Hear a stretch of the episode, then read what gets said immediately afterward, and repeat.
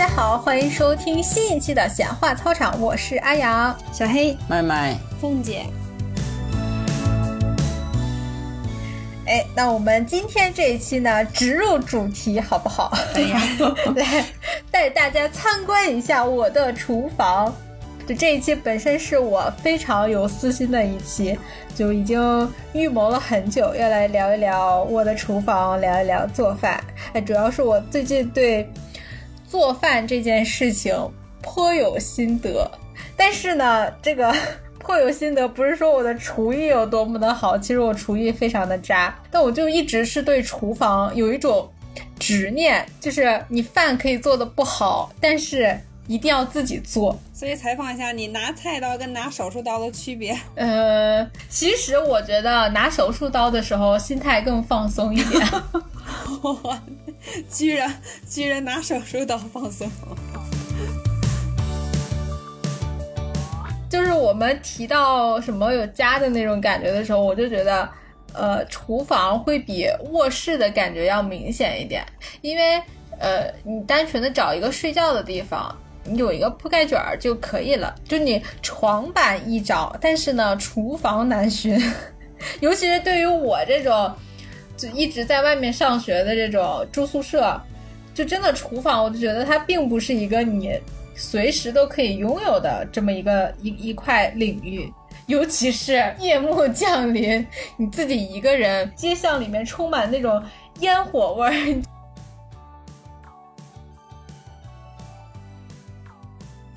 然后身上都是沾满了自己家的油烟味儿，而不是这个这个食堂的味道。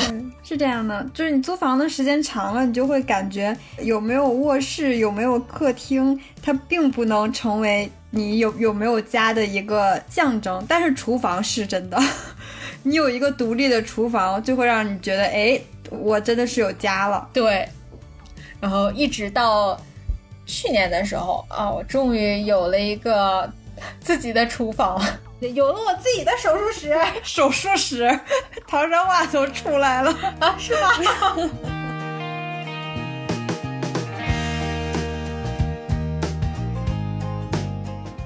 哎，那我想知道，你以前在家的时候也不做饭吗？就是不进厨房吗？就为什么我现在厨艺不精呢？主要是因为我妈会做饭，这锅甩的，哎呦，这锅甩的，不能赖我，那赖我妈。妈妈说怪我喽。就就厨房就好像是就是一山不容二虎，只能有一个人称霸的。如果再多一个人，一定会出现一个指手画脚的这么样一个形象。所以说，对，跟开车一样。对，只要有一个人会做饭就可以了，其他人就不用操心这码子事儿了。所以呢，就是解释了为什么我厨艺不精，厨房只能是一个人的战场。直到我就是现在，然后我不是自己一个人住嘛，没人跟我争这个地盘儿，所以就只能我亲自上阵，跟 跟厨房开始打擂台。我觉得做饭啊，就离不开两个关键词，一个是厨具，一个是原材料。我前面一直在铺垫，我厨艺不精。那我们这期的节目呢，也不是什么美食节目，对吧？也不是来教大家做菜的，主要呢就是我的翻车经历。如果你们几个有的话呢，不要光让我自己一个人翻车。我们都是厨艺高手，你不知道吗？怎么可能呢？不会有的。你们现在已经让我翻台子了。主要是我的妈妈是那种，我偶尔进了一些厨房，我妈说，嗯，做的好吃，以后都你了，以后就你去进去了。我妈妈是这种，你知道吗？这是真实的甩锅现场。我现在讲我的关于微波炉的一个翻车经历。不就是把门开开，把把东西放进去，再把门关上，一摁哔哔哔，不就好了吗？就是哔哔哔之后的东西，有的时候你是无法完全预料的。哔哔哔之后再把它打开不就好了吗？怎么你多哪个步骤？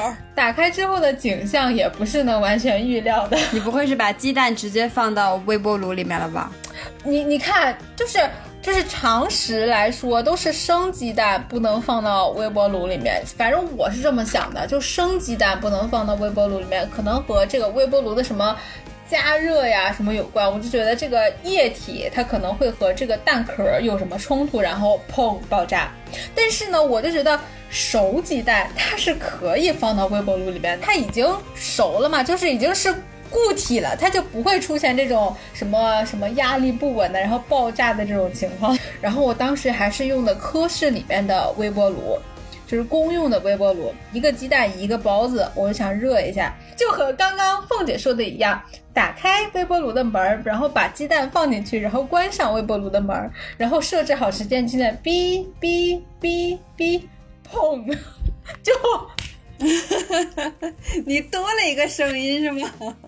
多了一个音效。我我然后一点不夸张，我当时傻了，我是没敢上手去碰那个微波炉的，然后就等它自己这个时间到了之后，叮一下，我当时还是愣在那里，没有去敢把微波炉打开，我怕这个微波炉漏电再把我电着怎么着？我当时就是内心的小剧场就开始了，我就想。哇，我一个人女孩子在外面上学，孤苦无依的，一个微波炉都欺负我。对呀、而且而且因为是公用的微波炉，我就想这个时候如果来一个患者家属问我怎么了，我真的是无地自容。犹豫了一会儿之后，还是颤颤巍巍的把那个门打开。我这毫不夸张啊，就真的是爆破现场，碎成渣渣了。就之后我就知道了，就不仅是生鸡蛋不能放到微波炉里面，熟鸡蛋也不能放到微波炉里面，这是血淋淋的教训。就应该是那种只要它是封，只要它是封闭的东西都不可以放到里面吧？你这么一说，好像确实是的。它是加速加，我忘了是分子还是离子，它是加速运动，然后运动产热，然后让那个东西热起来嘛。然后你如果是封闭的话，它热，它那热量出去就会爆炸。对，因为我后来去热饭团的时候也发现了，它会自己爆。无独有偶，关于这微波炉，我还我也有一个，就是但凡微波炉热那种肉皮多一点的东西，它都会爆耶。我有过的经历是热，想要热一下栗子，然后也爆了。怎么老热这种这种带壳封闭的东西。我因为我一直没有理解它的原理，所以会多次翻车。哎，你们你们会有这种是在厨具上面翻车吗？我前两天还真有，我一直用的都是一个电锅，就是不管是炒啊、煮啊，都用那个锅嘛。我们还一起吃过火锅，记不记得？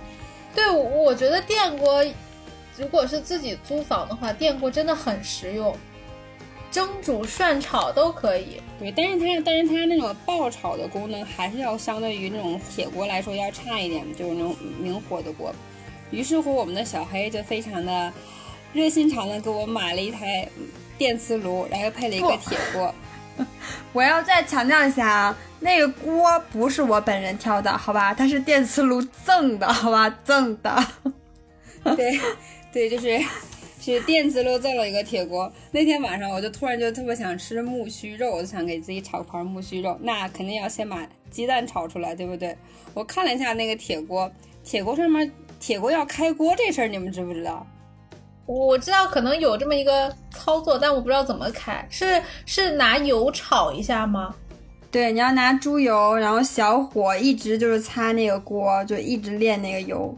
然后我当时就觉得，哎，我就看了一下，太麻烦了，不就是一个锅吗？又不是没有用过，开什么开？然 后然后就直接拿到电磁炉上就开始用，然后锅热了之后我就倒油，油进锅那一刹那，我整个人就被浓烟包裹住了，你知道吗？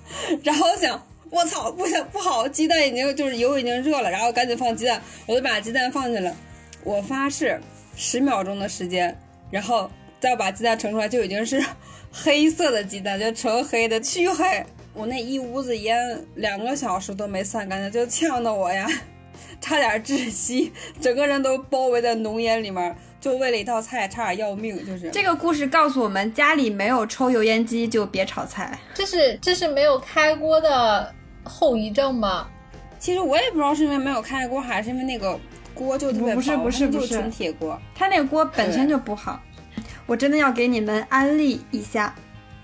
就是正儿八经很好用的那种铁锅，是真的挺好用的，而且炒出来的菜比我们现在用用的那种涂层锅炒出来的要香，真的要香。它更大程度的能保持那个食材本身的那个味道，就是炒出来小时候的那个味道。我觉得铁锅会，粘锅嘛，嗯，对对对，所以你要会养，就是铁锅的话，它比那个涂层锅，嗯，前期会要麻烦一点。首先要开锅，然后前几个月的时候，尽量就不要煮带汤类的东西，就是尽量是爆炒或者是炸它。然后每次用完之后呢，擦干它，给它稍微薄薄的涂一层油。但是就是前期会比较麻烦，可是铁锅是越用越好用，就是你越往后用，它就会就是越香。你看外面卖那些呃炒饼啊、炒炒面，还有包括就是饭店里面的厨师，他用的都是铁锅，就是好的铁锅，它的价格其实比涂层锅还要再贵一点。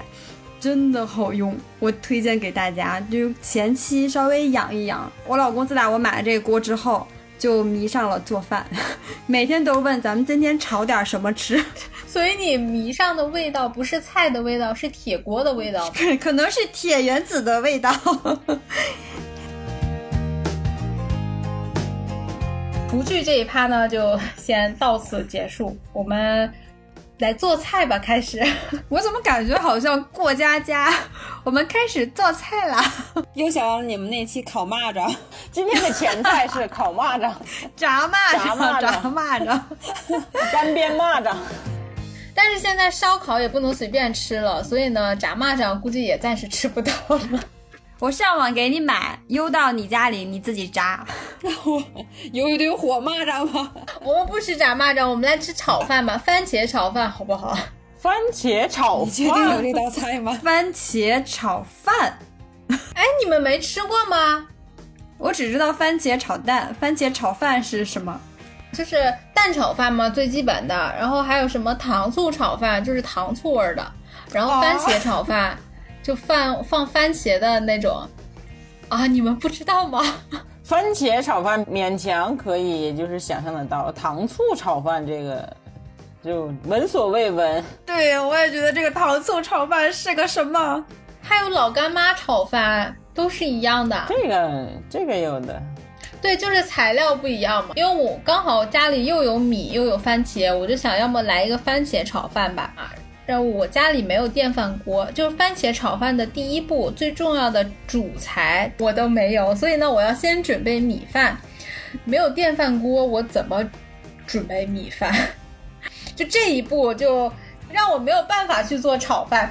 但是我就想，那没有电饭锅的时候，人家是怎么吃米饭的啊？我就想到去我老家的时候，我老家是直接用那种灶台，然后捞米饭。对，就是米放到水里，然后捞出来，它就是米饭了。那我想，我有电锅呀，我也可以捞米饭啊。我认为的步骤是一样的，我就放到锅里去了。但是呢，我高估了自己对这个水的配比，就是水放少了，然后我煮的时间稍微的有一点长。就等到我意识到的时候呢，每一粒米都吸饱了水，就 那个状态就是一锅酱粥。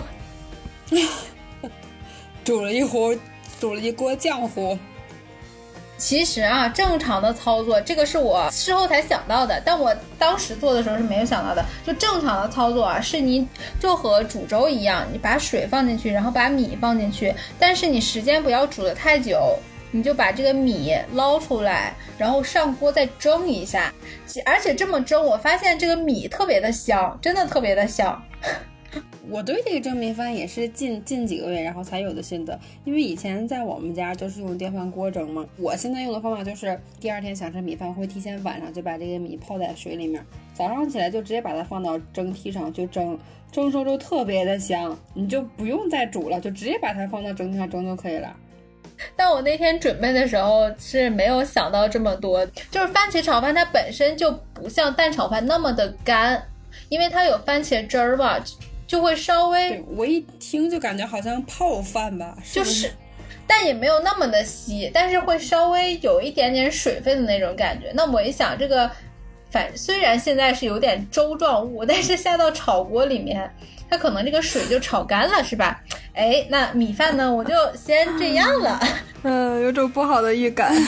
但我当时还没有意识到，还没有这么高的觉悟，我就直接去炒番茄。炒番茄的时候，你你是要炒出那个番茄汁儿来的嘛？然后呢，我脑当时脑子里面又一想，你稍微加点水，这个番茄的汁儿会很快的炒出来。然后呢，嗯，我就加了点水，但是我又高估了自己对水量的估计。当我这碗水倒进去的时候，嗯。怎么形容呢？就是一个水位比较低的番茄汤。对，番茄炒拌面。炒饭呀！但我这个时候还不死心，我就想吃番茄炒饭。然后我就想，我火开着，这个水它迟早会没的。嗯，我就继续炒。而且我是抱着那种，就是不管做的好做的坏，反正是我自己吃。丢人了也不会丢到外面去，是吧？那我就继续做。而且你做饭你要讲究这个什么稳准狠，是吧？当我看到这个番茄开始软烂的时候，我就果断的把那一盘子粥放了进去。就是你能想象到番茄汤加上这个一盘子粥，是是一种什么样的景象？我当时下完之后就有一种，我去，就场面无法挽回了。下点面条不好吗？这种时候就下下点面条，握个鸡蛋，对吧？放点香菜。就是你你不知道有一个东西叫做百度吗？咱们就是说做之前就不能查一下吗？是因为我之前在家的时候做过番茄炒饭，是成功过的。那次运气真好。但之前是有电饭锅的，米饭是直接现成的。你这个菜啊，如果当时。可以改良一下，会改良成一一道非常高级的菜——烩饭。对你放生米，然后你再放一些什么，呃，花甲呀，放一些大虾，就变成那一锅海鲜饭。还没有完的就是，当我把米饭放进去的时候，我发现，哎，蛋炒饭我少了蛋，但是我蛋已经打好了，该怎么办呢？我就浇在上面吗？果断的，对，我天哪！就我觉得这个锅的热度是可以让液体的鸡蛋迅速凝固成鸡蛋块的，主要是你锅里的液体太多了，凝固成鸡蛋块。那请问蛋花汤是怎么来的？你又一次的遇见了现实，真的就是那个蛋液下到锅里面之后，就迅速的与下面的水融为一体，成为了蛋花。而且我那个米不是白米，我还加了一点黑米，颜色上也不是那么的讨人喜欢。就想这样最后吃了吗？怎么说呢？最后的味道其实还真的还可以。你不把它当炒饭吃，就把它当做粥来喝的话，其实你还吃了，你开心就好。你就说吧，是不是？原材料一个不差，有米，有番茄，有蛋。只不过是外形上稍微有了那么一点点的不一样而已。阿姨，你听到了吗？阿阳一个人在外面真不容易呀，现在什么都吃，感觉你在做化学实验。一盘西红柿鸡蛋汤泡饭。所以说啊，就从我这个做饭的这种习惯上来看，我是一个非常随和的人，对吧？不拘小节。我刚刚突然间想到，我这一锅粥出来，可以可以打一个谜语，猜一部电视剧，能猜到什么吗？猜个电视剧，《步步惊心》。你这是怎么绕过来的？从哪儿看出来的？就是每一步都充满了错误，美妙的错误。我以为你要说“知否知否，应是红肥绿瘦”，绿肥红瘦，好吗？知否知否，你知道不？你知道不？你知道这是啥不？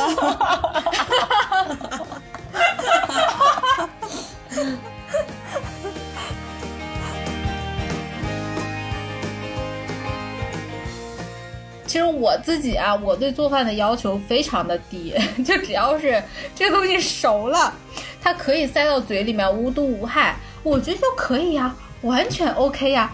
你再怎么说，第二天就拉出来了呀，有什么区别呢？那你上一期为什么要恶心那个烤蚂蚱呢？我觉得烤蚂蚱跟这个比，真的烤蚂蚱香很多呀。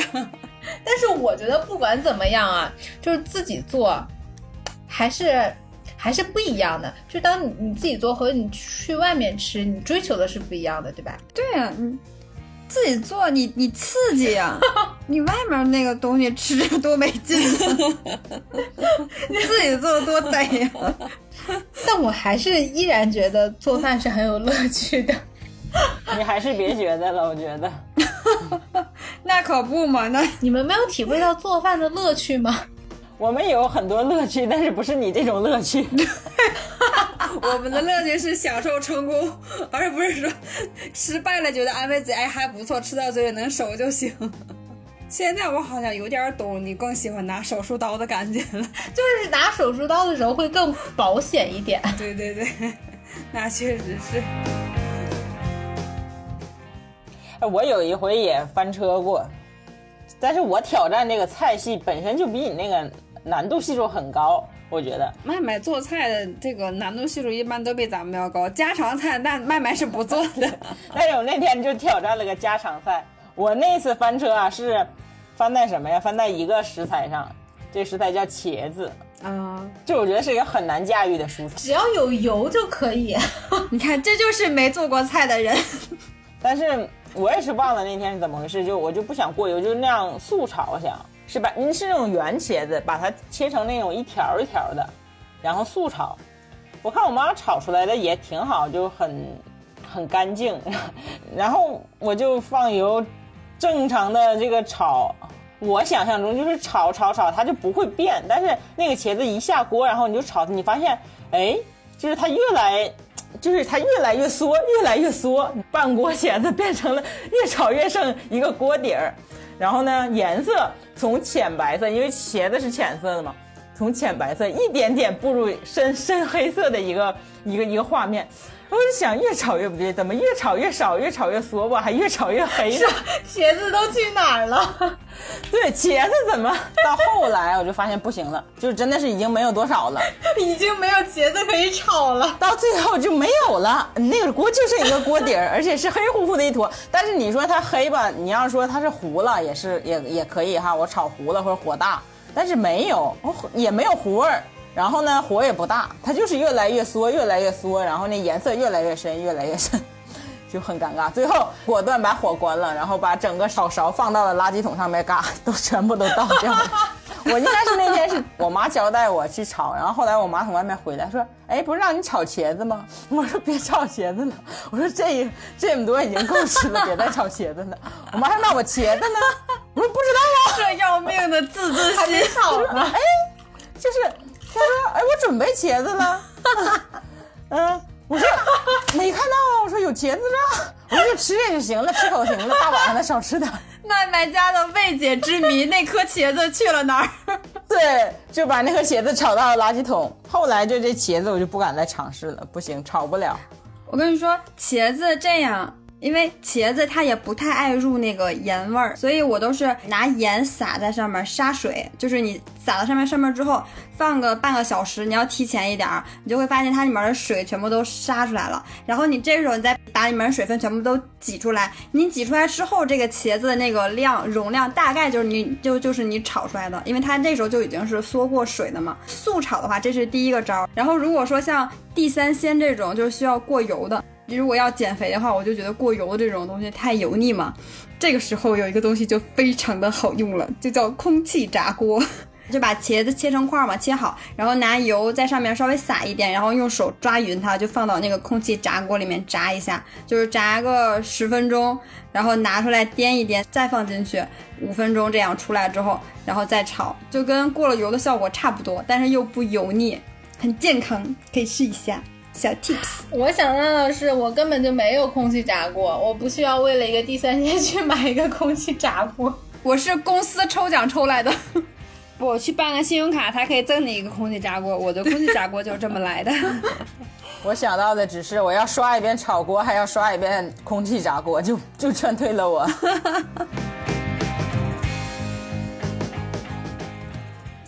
这种翻车经历，我有个类似的。我感觉我做菜还是挺早的，从上初中、高中吧，我妈就各种的骗我、糊弄我、忽悠我，让我做饭。但是这么多年以来，我有一个难关一直都没有攻克，就是炒糖色。就这对我来说太难了。哇，这个太殿堂级了，我觉得。对这个炒糖色，我到现在我都不会。就我不明白人家怎么能够把这东西这颜色又炒很均匀，而且这东西还能不糊，就特别服。我觉得朋友们可能都不太知道炒糖色是个什么东西。普通话这个要怎么解释？就比如说做红烧肉的时候，你需要做那个上色，那个糖的那个味道和上色就是炒糖色。对。就这个太难了，我第一次炒的时候就火大了，然后那颜色特别深，我当时就想深就深吧，整吧。我妈正好是出门，我不知道忘了她去干嘛了，我我在家自己做。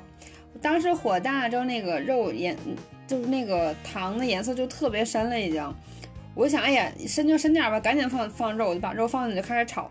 然后期间的浓烟就咱就不说了，凤姐一直在和烟做斗争。对，浓烟我就不说了。等炒出来之后，颜色就有点黑，我就觉得颜色是有点深，但是应该吃起来应该没有事情吧。然后拿了一块尝了尝，我这一辈子就只吃过那一次，又糊又焦又黑的肉，我跟你说，终身难忘。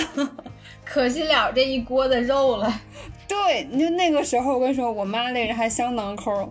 我当时做了一个麦麦一样的动作，炒勺直接对准垃圾桶，全部倒出去。道节约粮食的人，像我都是往自己肚子里面倒。我觉得我扔点粮食保住一条命，这粮食扔的值，真的。让我妈知道，我觉得我这一条命都没了。然后我妈也是跟爸爸妈妈一样，回来问了我同样的问题，说。你炒的红烧肉呢？我说 我没炒，太难了。我妈到现在都不知道我倒了，因为我当时特别聪明，是我不光倒进了垃圾桶，还直接连塑料袋一起系好扔进了楼下的垃圾箱，没有给我妈找证据的机会。我平生唯一一次做红烧肉，我再也没有做过，太难了。我觉得这个炒炒糖色这个问题。可以现实的解决一下，就是用腐乳。腐乳，嗯，对，因为我妈现在炖肉呀什么的都是用腐乳的，就可以，就是呃腐乳、冰糖和山楂，基本上就可以了，那个味道。或者用番茄酱也可以平替一下。腐乳也是在。油热的时候放吗？没有，就你直接就一锅炖，就就没有炒提前炒这个过程了。对，没有炒的这个这一个步骤了，就是直接炖啊，直接把腐乳放到这个炖的这里面。对对，因为腐乳甜度和咸度都有了，就而且颜色也有，就非常的非常的合适。但是不知道为什么由阿阳教的，就总感觉有有一点悬，可信度觉得没有那么高呢。这是我妈教的，不是我教的。我想起我炒菜，但是不能算是翻车吧，就是被吓到的。你们有没有炒过木耳？嗯，爆炸。对我第一次炒的时候，我不知道嘛，就是把木耳倒进去之后，还很正常的在炒，炒几下之后，突然间就嘣！我当时第一反应是什么东西炸了。然后我就再听了一会儿，觉得哎，是爆出来吗？不是，它就是会爆，它就会嘣嘣嘣嘣嘣那样的爆。会炸出来，就你不管它就会炸出来。然后我第一下的时候我就以为我听错了，我就啊接着吵，结果就没一会儿就开始嘣嘣嘣嘣嘣这样的，然后真的再往外蹦，给我吓得，我变异了。对，我当时那个锅铲子都扔了，就吓得就跑了。我以为怎么了？那个那个我我还以为那个锅要炸。我第一次炒这个真的是给我吓坏了，印象深刻。到现在炒木耳我都心有余悸。是因为有油吗？油和水吗？不是，不是，它木耳就是那样，里面可能含有某种物质，它一加热它也是爆，就和微波炉那应该差不多，我感觉。对，嗯，对。我觉得炒菜我可能真的不太行啊。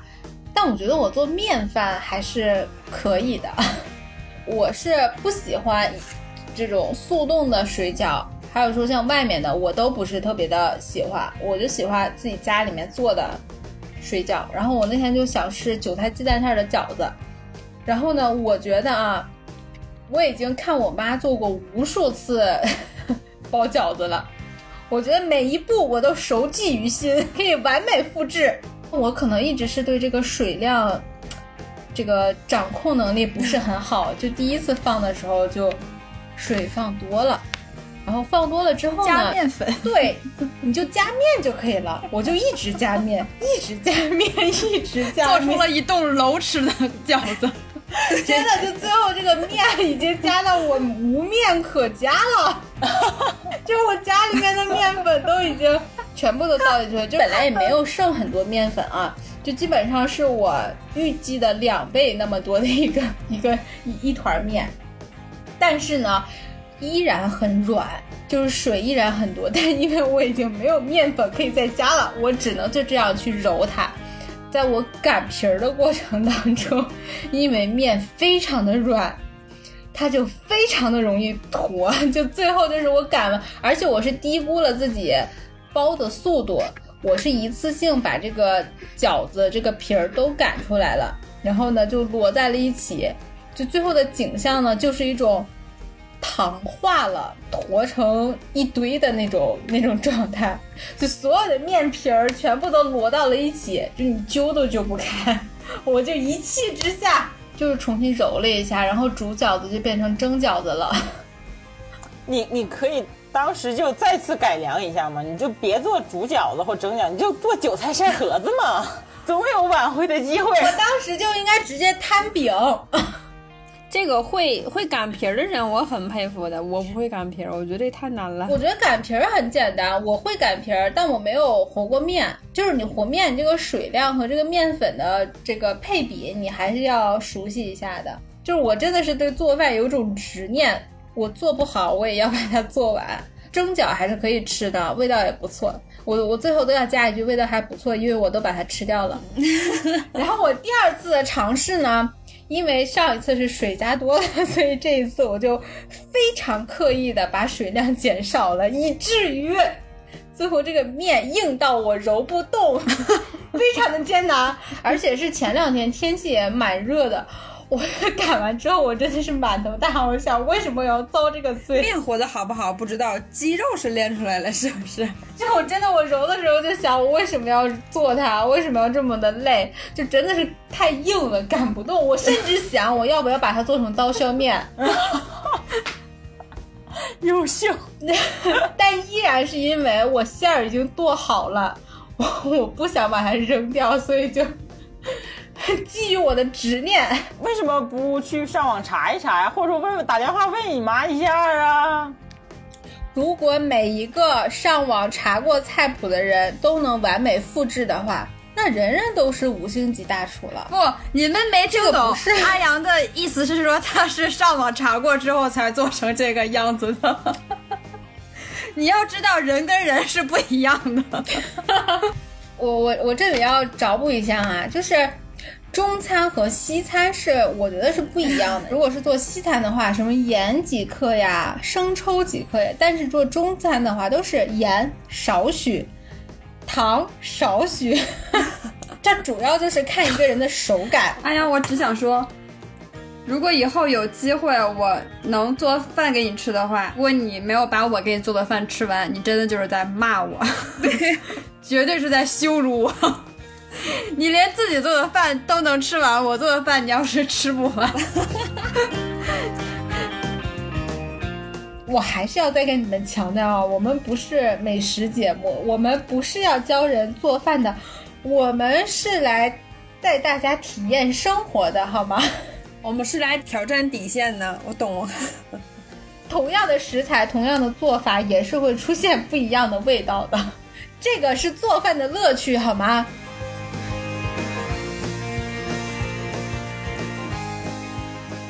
我的感受就是，每道菜的味道不仅仅是这种油盐酱醋的调味，还有就是时间呐、精力啊，还有那种感情的那种投入。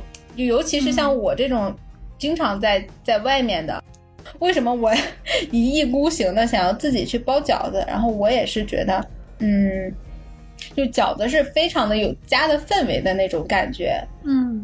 有人来和面，有人来擀皮儿，然后有人来包饺子，然后下了锅之后噼里啪啦的，然后大家一起吃，就非常有那种就是氛围感。我会觉得，就如果让我来评价一呃厨房是很有家的味道的话，那菜里面我就觉得饺子是非常有家里面味道的，就我会对饺子非常的情有独钟。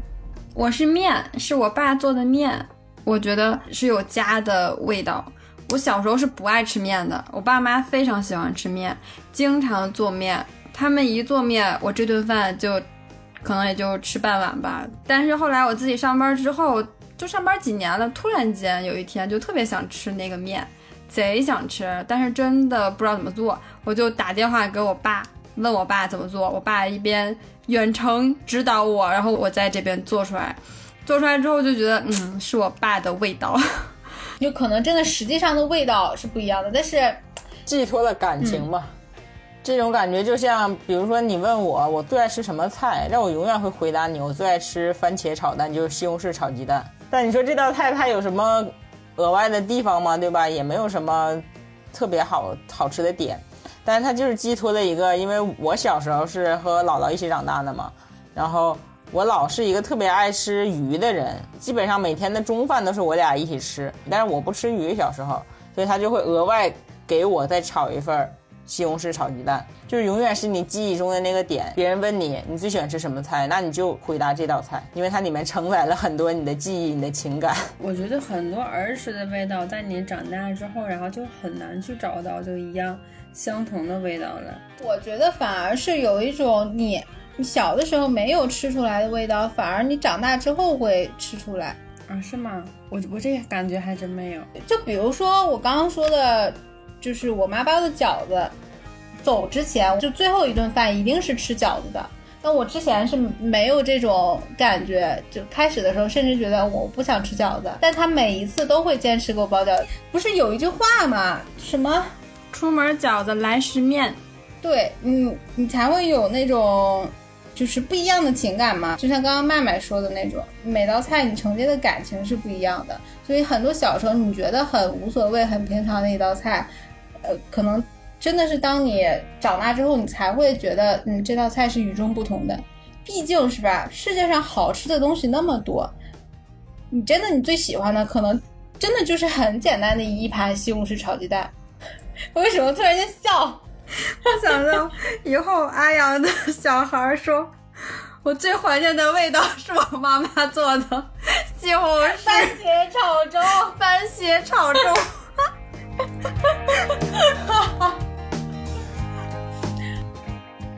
做饭的时候呢，你就要像张无忌学太极一样，是不是？还记得吗？不记得了，非常好，你可以上场了。这样就能解释为什么阿阳百度搜完之后还做成这个样子。我 不记得了。